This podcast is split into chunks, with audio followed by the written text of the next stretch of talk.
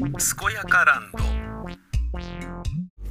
すこすこやかやか、すこやかランド、正国三太郎です。えーダウンタウンの松本さん、えーというタレントがですね、えー文春法に、あの、えーなんかド派手な形で出されて、えーまあこれがね、あのー自民党のね、えー、あの、キックバックであったりとか、裏金問題を、自民党からちょっとそろそろちょっとおとなしくしてくんないっつってね、なんかこう、ネゴシエーションをされて、この時期にこれを出して、っていうことなのかとか、まあ、えー、深掘りというより、うがちを入れようと思えばいくらでも、えーやりようがあるのですが、まあ、この時期に、えーまあ、こういう形で。で、これって、あの、決してね、あの、社会正義でやってるわけではなくて、文春が売れりゃいいっていうだけの話なので、あのこれによってね、えーあのね、有名タレントを、えーこの業界から抹殺したいと思ってるわけでもないし、抹殺できるかどうかもわかんないけど、ただまあね、うまいことね、口八丁手八丁でその被害者の方々のどなたかから、えージャニーズ事務所の件もあったから勇気を出して言いましたっていうようなフレーズをね、持ってくると、ジャニーズの性加害問題と、えー同列に並べて、えー悪事をね、えー大きく、えーイメージ作ることができるので、えーまあそうなれば余計ね、あの、文春も売れるだろうからっていうことなんだろうなと思うんですよね。僕は個人的に文藝春秋という会社は大好きなんですが、文春が売れすぎているがゆえに、えー文藝春秋がどんどんなんかこう、下びたワイドショーレベルの月刊誌になり下がりつつあることが僕はとっても悲しくて、あんまり売りまくらないでくださいみたいな気もするんだけど、ただやっぱ紙媒体のね、あの、惨めな末路、えー先細りの状態を思うと、あそこまでやんなきゃね、やってけねえんだよっていうところはね、まあ、あの、見事な商い魂だと思いますね。証拠と言うんですかわかんないですけど。えー、X、旧ツイッターでもいろんな人がいろんなことを言っている。えーそれぞれ面白い。えー、爆笑問題が、爆笑問題太田が、松本人志の一泊30万円の超高級ホテルでの性加害報道について、そう考えると渡部はせこかったな、と言っていたことに対して、えー、全然おもろないわ、というコメントでそれを引用して紹介している人がいる。えー、アンジャッシュ渡部の多目的トイレをあれだけ報道した大手メディアが松本人志のゴシップにはだんまり、これほど清々しいダブルスタンダードも珍しい。今更ながら日本のマスメディアに公平性という概念は存在しないということがよくわかった。うん。えー、で、メンタリスト大悟が、あのー事実であるなら、警察に行けばいいわけで、週刊誌に情報を売る理由がよくわかんないよね、みたいな感じで、まあ、この女性を責める、えー女性がね、二毛作だね、みたいなね。だから、その現場でね、その、スピードワゴン、えー小沢さんですかね。えーまあ、その飲み会に行くと金もらえるよっていう、金もらっといて、なおかつ、文春にね、情報を売って金もらって二毛作じゃねえかっていうね、えー感じ。で言われてるんですよね。えーそのメ、えーと、メンタリスト大悟さんがそうやってね、女を責めるスタンスを取っていることに対して、弁護士のとある方は、残念ながら理由としては、警察は全然立件してくれないからだろうね。先日法律相談を受けた案件も、襲われてから数日後に精神的な落ち着きを取り戻してから警察に相談に行ったところ、事件当日の相談じゃなく、今から証拠を収集できないとか言われて、全く相手にしてもらえなかった。うん。まあ、だからなんだよっていうことなんでしょうね。で、実際ね、あの、メンタルが病んでれば、やっぱり、それはね、その時は、ふざけんなってね、あの、自分の正義を振りかざすことができないという気持ちは、わかるよね。うん。えー、松本人志のあれなんて昔から有名やったよな。25年くらい前やけど、私のレースクイーンの友達もやられたことあるし、当日の、当時の後輩、かっこ取り巻きが若い女の子を誘ってくるねん。そんでおこぼれに預かるやつ。やらせないとブチギレてタクシー代ももらえず、半裸で外に出された子もいたって。へえ。えー、別の人、松本人志さんの文春報道は真実かどうか不明ですが、お金の集まるところではよく聞く話ですね。二十歳前後のまだ社会を知らない若い女性が高級バイトとして連れてこられた先が、そういう相手だったという話です。えー、斡旋側も売春と言ったら逮捕されてしまうので、詳細を言わない。性加害側は風俗遊びとしか思っていない。女性側はその状態を断れない。よく知らないでついてきた自分が悪いと思って被害を訴えない。訴えたとしても斡旋側も性加害側も女性はそのつもりで来たと思っていたとして性加害を認めません。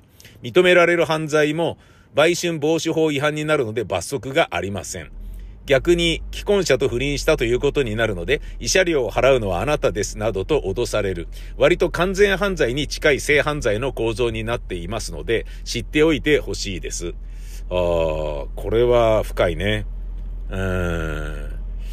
えー、レイプ疑惑の人物よりも、告発者を異様に叩くようにできているよね、世の中。どうして VIP が来るからってホテル行くの？何されたら、何されても仕方ないよ。自己責任は平気で言われるのに、どうして知らない女性を後輩に呼んでもらうの？個室に分けたの？どんな告発されても仕方ないよ。自己責任とは言われない。この世の中怖い。これもわかりますね。うん。だから自己責任っていうのは女性側が常に言われて、だこういうところでも、あの、バイアスかかってて女性が損する、えー、方向になってんじゃねえのっていう話ね。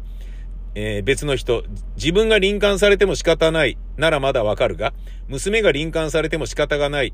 で、娘を所有物かなんかと思ってるんじゃないの？松本って。なんでお前がやってきたことで娘がそんな目に遭わなきゃならんのよ。うん、これなんかそんなこと言ってたんですかね。えー、松本人志の件、まだ孤立、また孤立に女性側だけの言い分で男を犯罪者扱いしている。いつまでこの性差別を続けるのか。なるほどね。男性側が否定している以上、法的に問題があるならしっかり訴えて裁判の結果を待ち、その結果を報道すればよい。松本人志が性暴力を行った可能性と女性が捏造している可能性は今は五分だろなるほどね。まあでもね、今までいろんなね、事実をすっぱ抜いてきた文春だから、これは信憑性あるんじゃねえかっていう形で取り上げてる。で、えー、男を犯罪者扱いしているのではないんだよね。そういう告発がありましたよって言ってるだけで、別に刑事責任を問おうとしてるわけでも、民事もね、もう5年だからもう無理だろうなってのは分かってるだろうから、ね、刑事で問うことがあるかもしれないけれど、こういうことがあったよっていうことを報道えー、雑誌に載せただけなので、別に犯罪者扱いしているというわけではないというのが文春なんでしょうね。えー、犯罪者扱いされてるように感じているから、えー、文春が犯罪者扱いしたというふうにこの方が勘違いしているということなのでしょう。えー、性犯罪者被害者、性犯罪被害者に警察に行けばいいとか随分気楽に言うな、これもメンタリスト大悟さんへの言葉。日本の警察が性犯罪被害者にどんな対応をしてきたか、裁判がどんなに過酷か、これまでの数々の性犯罪事件でいくらでも理解できるはず。しかも相手は芸能界の大物、想像力のなさと無情さにがっかりだね。メンタリスト大悟が批判されてますね。同じくメンタリスト大悟を批判する弁護士。えー、あ、これさっき読んだやつだ。残念ながら警察は全然立件してくれないよっていうやつね。うーん。えー、そして、えー、擁護派。大阪の住人がみんな吉本、あ、擁護派じゃねえわ。これ逆だ。大阪の住人がみんな吉本好きだと思わないでほしい。吉本ギャグのあのいじめ体質が子供の頃から大嫌いだった。同じように維新も嫌い。根が同じだから、大阪の人間にもいろいろな人がいるのだ。なるほどね。なるほどね。維新とばっちり。あ吉本ギャグのあのいじめ体質と子供、いじめ体質が子供の頃から大嫌い。うんえー、別の人。はい。例えば、松本さんが今年3月までいたワイドナショーなど、広末さんの不倫を本人が認めていない時点で、フライングして報じてましたからね。じゃあ、これはってことになってまいりますね。あー、なるほど。松本さんの件、吉本からステートメント出ましたね。事実無根、法的措置も検討、全面戦争。否定とはいえ、事務所が公式に声明を出したことで、テレビ的には吉本がリアクションという一つの事実が醸成されたことになり、報じる大義名分を得たことになる。年末年始編成だから乗り切れるだろうという甘い考えは捨てた方がいい。これ確実に事故る案件、テレビの姿勢が問われている。なるほど、そういう考え方もあるね。うん、松本さんの件でなんで被害者側を批判する声が多いんだって、そりゃそうでしょ。警察じゃなくて文春にネタ売ってんだから。ああ、なるほどね。まあ、ドライな見方する人も当然いるね。うん。で、擁護派。松本さん擁護派。子供が寝てる時に TVer でダウンタウンの番組見ることで大笑いできて心が満たされてまた子育てを楽しく頑張ろうと思えている。ダウンタウンには救われている。だからマジ過去の尻がる女のザレ言でまっちゃん潰さないでほしい。なるほどね。こういう意見もあるみたいですよ。うーん。えー、女性。ダウンタウン松本の件。女性を個室に分ける。加害後女性を交換するとか、極楽とんぼ山本がやった手口と一緒で、芸人にとったらただの女遊びのつもりかもだけど、完全に性加害なんだよな。2015年程度にも驚き、驚き。2006年に山本の、極楽とんぼ山山本の事件があったのにやるんだ。自分は大丈夫だとでも思っていたのかね。うん、なるほどね。えメンタリスト DAIGO さんはやっぱ叩かれてますね。私も過去に性犯罪について警察に行ったことがあるけど、本当に被害届出していいのね。これやっちゃうと相手の人生変わるんで、仕事もなくなるかもしれないし、とか言って、長々と説教され、被害届すら受けてもらえなかったことがある。簡単に事実なら警察行けよとか言うけど、ほんまにハードル高いんよ。なるほどね。うーん。いやー、だから、逆恨みでとかね、なんか振られた腹いせにみたいな感じでやってる女性も実際にいるんだろうね。で、そういうのを見てて、これはちょっといくらなんでもかわいそうなんじゃねえのみたいなのを警察も見るに見かねてこういうふうに言ってるのかもしれないし。でも事実の人はこのようにね、ふざけ、か、なんでね、被害に遭ったのに叱られなきゃいけないんだよみたいなことになるから、それはそれで、うーん、これは難しい問題だ。え、性被害をなぜ今更告発するのか？という人へ、橋本愛さんの言葉。言えないんです。言葉を発そうとすると、例えば口に汚物を塗りたくられたみたいな錯覚に、記憶を思い返すだけで、人の糞を無理やり口に、体内にねじ込まれたような感覚に、とまで言えばどこか体感として伝わるでしょうか。うわ、きついな言えないんだね。言葉を発そうとするともう言えないんだね。これはきつい話だなダウンタウン芸能界から消したらマジでテレビおもんなくなるってツイート見たけど日本の芸能レベル引く朝って感想しか出てこない。うん。まあ別にね、そういなくても何の問題もないとは思うんですけどね。っていうか、ねまあこういうのを機会にね、やめよっていうふうに思うかもしれないし、ねそうでもないかもしれないし。うん。まあね、要は企画が面白いわけで、でね、あそこまでの有名人になるとね、そのスタッフがいい仕事をしていて、で、どうせだったら爆発的な数字取りたいから有名人ね、出てもらってっていうだけの話だったりするだろうから、別にね、テレビっていうものが媒体価値がある限りは、ねえ、ジャニーズいなくたって紅白はね、かん、あの、韓流アーティストでね、えー、なんだかんだね、あの、数字が20%落ちるとかいうことは多分ないんだと思うんですよね。今年の大晦日もね。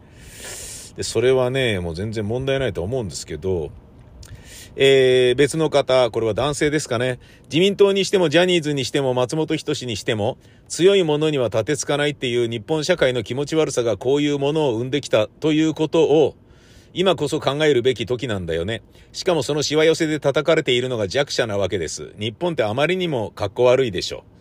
ううん、そうですね。えー、これまた別の人。ジャニーズの男の子たちよりも女性たちの方が多いでしょうと思っていましたが、出てきましたね。きっともっとあると思うのでみんな声を上げましょう。隠されていた海はできるだけ外に出して変わっていきましょう。そのチャンスが来ています。あー、なるほどね。文春の描写があまりにも生々しくて現場の状況が目に浮かぶようだ。えー、この事件、松本人志もさることながら、スピードワゴンの小沢、放送作家 X、かっこなぜか匿名、もう相当やばいと思いますよ。まあ、やばいでしょうね。うん。あのー、やばいと思いますよ。うん。で、あのー、やばいところですよ、芸能界って。本当に。俺の同級生とかね、娘とかをね、なんかアイドルにしたくていろいろやってんだけど、あの、知り合いとかでもね、いるんだけど、もうやめといた方がいいぜとかって、やっぱ言えないんだよね。夢見ちゃってるから。うん。俺がね、自分でね、覗き見してきた世界が、本当に良かったら、自分の子供、せがれや娘にも、やってみたらどうだって言うじゃないですか。絶対言わない。絶対ダメって言い続けてきましたからね。あの、君らのね、父親がやってるのは、癒しい仕事です、みたいな感じのことを結構言ってきましたからね。えー、大塚理香さんという方。この方がですね、なんかフードコーディネーターかなんかのね、あのー、女性なんですけれど、私、えー、昔、18歳の時に松本人志さんや後輩芸人さんたちに二次会で変な部屋に連れて行かれ、松本さんにベッドに連れて行かれ、怖くてお断りしたら、ブチギレられて、人格否定をみんなの前でされ、後輩芸人さんは助けてくれなかったトラウマがあります。文春の記事は真実だと思います。うーん。来たこういうのいっぱい出てきそうという反応。ウゴのタケノコという茶化し。18歳未成年で二次会？ついていく方もついていく方。しかも18年前って事件性があるなら警察に行かないとね。SNS で騒いでも勘違いされるで。とかなんかね、言ってるね。うーん、ベッドまで行く前に断らないと、とかって言ってたりする。うん。me too ですか？二次会でということは飲みに行ったの？当時18歳って成人でしたっけ？自分のことは時効にするの？とかって言ってまた責めてる、責めてる人がいるね。あー。なるほどね。これさ、なんか残念なのはさ、あの、携帯電話、スマホを回収してんだよね。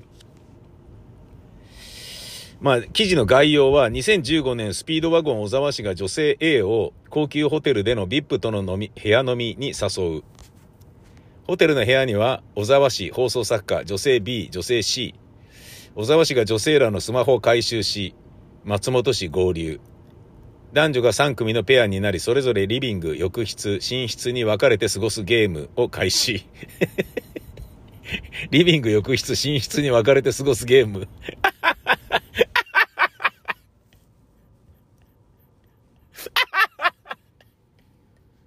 ダメだ。面白いや、これ。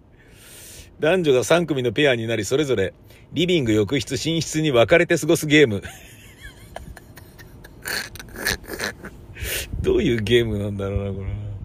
松本氏が寝室で二人きりになった女性 A に無理やりキス服を脱がせる。女性 A が抵抗するも、えー、口の中に無理やり射精。おー。なるほど。口の中に無理やり射精。松本氏は記憶にないと否定。小沢氏は僕からは答えられないと取材拒否。あー。真っ黒っぽいですね。記事の中では性行為前後に言い放たれた松本氏や小沢氏の驚くべき言動。ああ。その他の被害女性による証言。ああ。松本氏や小沢氏への直撃取材の様子などが明らかになる。ああ。これらは有料記事にと。ああ。呼び出された複数の女性が告発。ダウンタウン松本人志と恐怖の一夜。俺の子供産めや。あー、なるほどね。うーん。ということらしいですよ。えー、偉そうにジャニーズ批判してた芸人ども、松本人志に何か言えよ。田村淳とかさ。あー、なるほどね。こういう一見もわかりますね。お笑い芸人が性加害ニュースになるとテレビから彼のお笑いが消えるのが嫌だという。野球選手が性加害するとあのプレーが見られなくなるのは残念だという。歌舞伎役者が性加害するとあの才能がもったいないという。被害者の人生が消えてももったいなくないのか。生きながら死を見る命はどうなるのだ。うん。正論です。まさに正論ですね。木村雄一。これ、キムニーと言われている人ですね。130R でしたっけ？あの、ヘンミエミリーさんと結婚して離婚した人ですか？料理が得意な放送作家とかやられてる方ですよね。あの、飲むと怖いと芸人さんの間で評判の。が、自宅に連れ込んで性行為に応じなかった女性に鶏鶏肉を投げつける話が出てくる2017年。NHK はこんな人物に番組の MC をやらせてきたのか。あ吉本芸人が集団強姦で解雇。滑らない話でレイプ未遂を笑う。セックスとレイプの違いを判別できない芸人たち。これ、なんかテレビでそういうのあったみたいですね。2017年えー、引用して紹介します。これは、ウェジーというウェブサイトですね。5月25日、えー、2017年の5月25日発売の週刊文春が吉本芸人による集団強姦の全貌を報じている。えー、被害者は会社員女性 A 子さん T という27歳の芸人がその主犯格。T と M、そして O という3人の吉本芸人が恋愛相談に乗ってあげるという名目で女性を飲み会に誘い、居酒屋から T の自宅に移動、T 様ゲームというハレンチなゲームを実施。女性の乳首を舐めたり、フェラチオを強要してスマートフォンで動画を撮影。A 子さんは必死に抵抗し、帰りたいと訴えたが、芸人らは口で射精させるまで返さないと強制したという。後日女性のもとに T から何事もなかったかのように今暇とのメールが届く。動画を削除してもらうために女性が T の自宅近くの居酒屋へ出向いたところ別の芸人2人と合流。なぜか A 子さんのバッグを T が手に持っており、逃げることができず、再び T の自宅に連れ込まれた A 子さんは、拒否したにもかかわらず、またも T 様ゲームに参加させられ、3人の男たちに臨間された。女性はこの件を吉本興業と警察に連絡し、現在取り調べが進行中。事件に関わった芸人たちも吉本を解雇、また謹慎処分となったよう。しかし恐ろしいのは芸人たちの罪悪感のなさだ。彼らは女性に挿入しながら動画を撮影し、カメラに向かってガッツポーズやピースまでしていており、さらにダブリはひどいな。3人分気持ちよかったからいいでしょうと言い残して帰っていったという。T は女性を臨間した一人は警察の取り調べの3日後にライブに出演。さらに主犯格の T はあれは合意だったと芸人仲間に話しているそうだ。一緒に飲んだのだからやってもいいと言わんばかりのこの態度、到底許せるものではない。彼らは一連の行為を合意のセックスと認識しているのだろうが、どう考えても一方的な性行為であり、暴力でしかないはず。えー、レイプはセックスではなく犯罪だ。で、これに対して、えー、まあ芸人は基本的にモテる。書きたれ。が複数人いて当たり前という文化がそこに存在し、ファンの女性も進んで書きたれに立候補する。しかし全ての一般女性が書きたれ志願者なわけでは当然ないという常識的なことを芸人たちは忘れているのではないか。書きたれ文化になれ合意かそうでないかの判断がつかなくなり、一緒に飲んだんだから女側もやるつもりでしょうと誤解して犯罪行為に及んでしまうことがあるのかもしれない。それだけではない。去年は東大や慶応大学、千葉大学の医学生などエリートと呼ばれる学生たちによる集団暴行事件が相次いだ云々。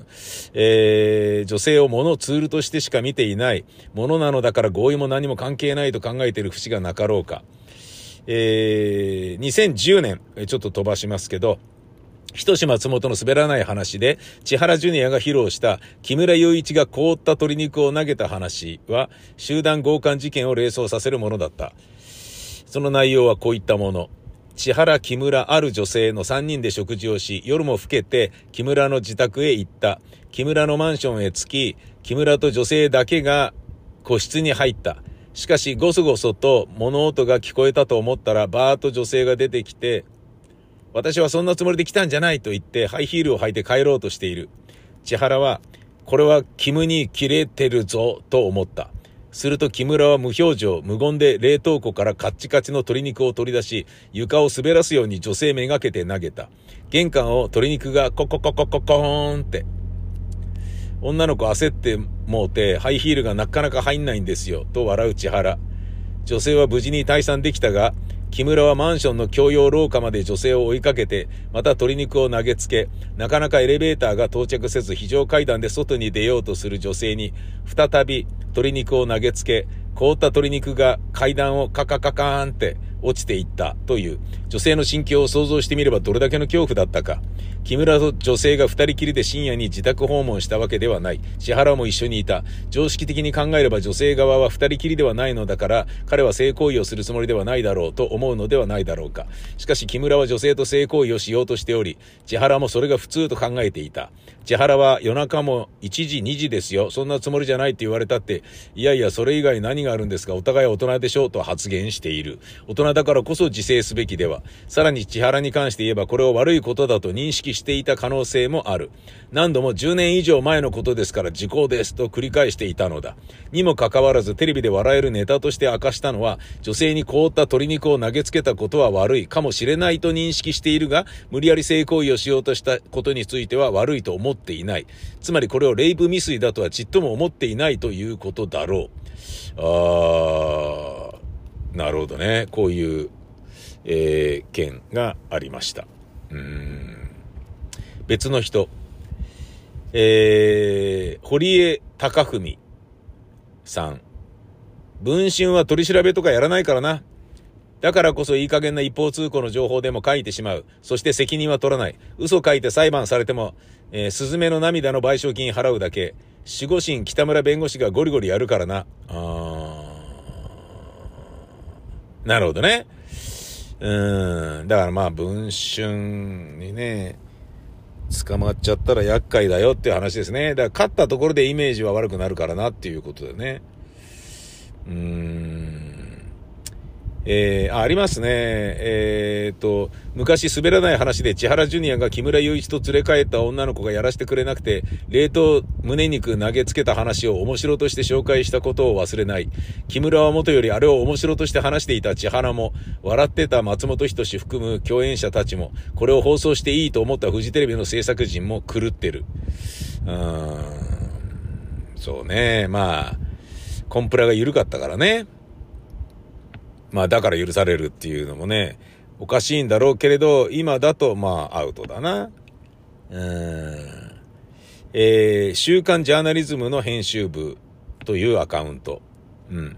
具体性のない事実無根は最も信用できない否定。あ、なるほどね。事実無根ですって言ってるだけっていうのは最も信用できない否定だと。吉本工業のコメントだと性加害はしていないなのか、性的行為をしていないなのか、部屋飲みもしていないなのかわからない。具体的に否定すると証拠が出てきた時に積むので、多くの場合は当該事実など曖昧な表現が用いられる。なるほどね。しかしながら当該事実は一切なくとか書いてあるね。うーん。まあだから一応否定しないとね、えー、ならないから、まあ、本人にどうなんだってやってないですよって言ったから、ねあの、本当のこと言えよみたいな話はあったんだろうけど、まあ、だから吉本もね、別にタレントがやってんだろうなっていうのは分かってても、やってないって言うんであれば、で、やってないで、もう、ガンとしてね、通すよっていうね。で、とりあえず、これもう博打みたいなもんだろうね。うん。あのーだってね、続報が必ずあるじゃないですか。週刊文春の方から。決定的な写真とか、ね、音声、ね、証拠とか、なんかがバンバン第2、第3の矢が飛んでくるのは分かってるわけだよね。で、分かっていても大丈夫なはずだ。あの飲み会は証拠はないはずだっていうのがあるから、まあ本人たちの証言以外の証拠はないはずだっていうのがあるから、えー、逃げ切ろうと思っているっていうことだよね。だたけしさんがね、えー、まあ、フライデー襲撃したって出てこれるように、もっと俺は大丈夫だろうと、もっとね、ダウンタウンは大丈夫だろうと、ね、浜ちゃんはどれだけね、浮気して不倫しても何のお咎めもなくここまで来てるのが、それをね、それの勝者となっているだろうみたいなね、そういうことなんだろうね。別の人、松本人志さんも先に言っときます。ダウンタウンを夢で会えたらで好きになっても何年だろう。本当に楽しいコンテンツをたくさんありがとう。以前あなたが圧力をかけた週刊誌と違い、文春を力でねじ伏せるのは無理だと思います。次週にやばい映像が出る前に認めた方がいいかもしれません。合唱。なるほどね。うーん。で、あの、ゼットリーさんがですね、あの、またね、女をね、責めるえー、方向でスタンス取ってるんですよね。大悟さんみたいにね。でもあれだよな。芸人に VIP との飲み会来ないなんて言われてこ、のこのこホテル行く女もどうかしてるよな。普通に、あ、これエッチありなやつだって、英子さん気づかなかったのかな。面白トーク飲み会ならホテルでやらねえだろう。うーん。うーん。で、これを引用した人が、飲み会来ないって後輩に誘わせておいて、交換する男の方がどうかしてると私は思う。女性ですかね。もうその通りなんだよね。だからまあ、なんか、ね、女遊びは芸の肥やしっていうのを、なんかこう、デフォルトで認めてしまっている悲しい文化があるっていうことですよね。うん。だったら初めに行って断ったら連れて行かなきゃいいし、帰りを用意して帰るか残るか聞いたらいいじゃん。初対面の結婚しない相手が声かけてきて同意なわけないんだし。そのつもりで拉致されている女性の気持ちがわからないんでしょう。だから大体は不倫して部屋もプレゼントも送るのに、大人なんだから。うーん。案の定それに合わせて裏金パーケンなどの政界スキャンダルの報道もだいぶ減ってきましたね。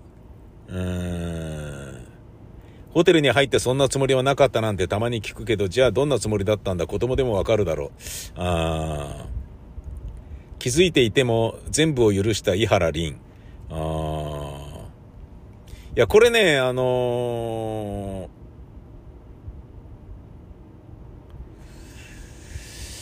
ー、面白半分で言ってるのがバレバレっていう意見もあるな。うん、いや、そうなんだよね。あの、要は、なんか、あ、ダウンタウンのまっちゃんとなんか飲めるだなんて嬉しいっていうね。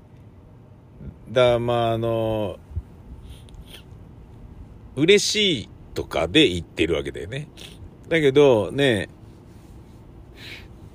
なんか、もしかしてやられなければ、いいだろうなっていうね。やられたとしてもそれは本人の同意がなければやらないだろうから、その時は断ればいいや。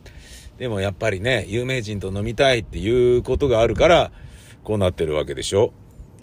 うん。だからまあ、なんだろうな、ミーハーなね、えー、タレント好きとかお笑いファンとかの、えー、気持ちをね、まあ、もてあそんでいる性加害のようなものなのでしょう。うん。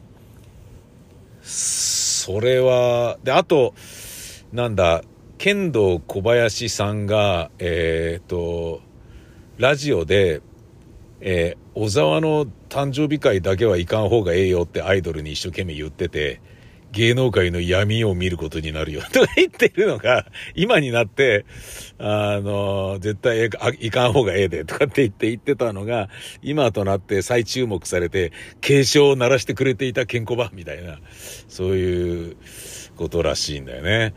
うん。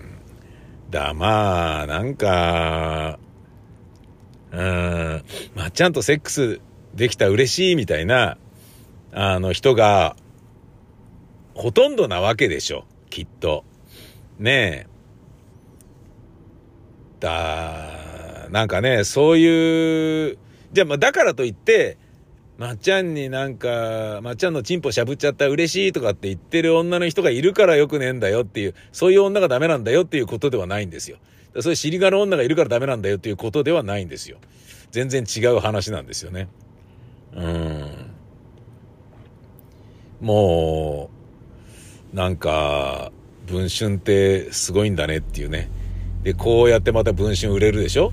で売れることによって月刊の方の文芸春秋がまたワイドショーっぽいクソ雑誌にどんどん成り下がっていくのかなと思うと、やだなーっていうのがまあ文芸春秋読者としては思うところです。なんだこの反応？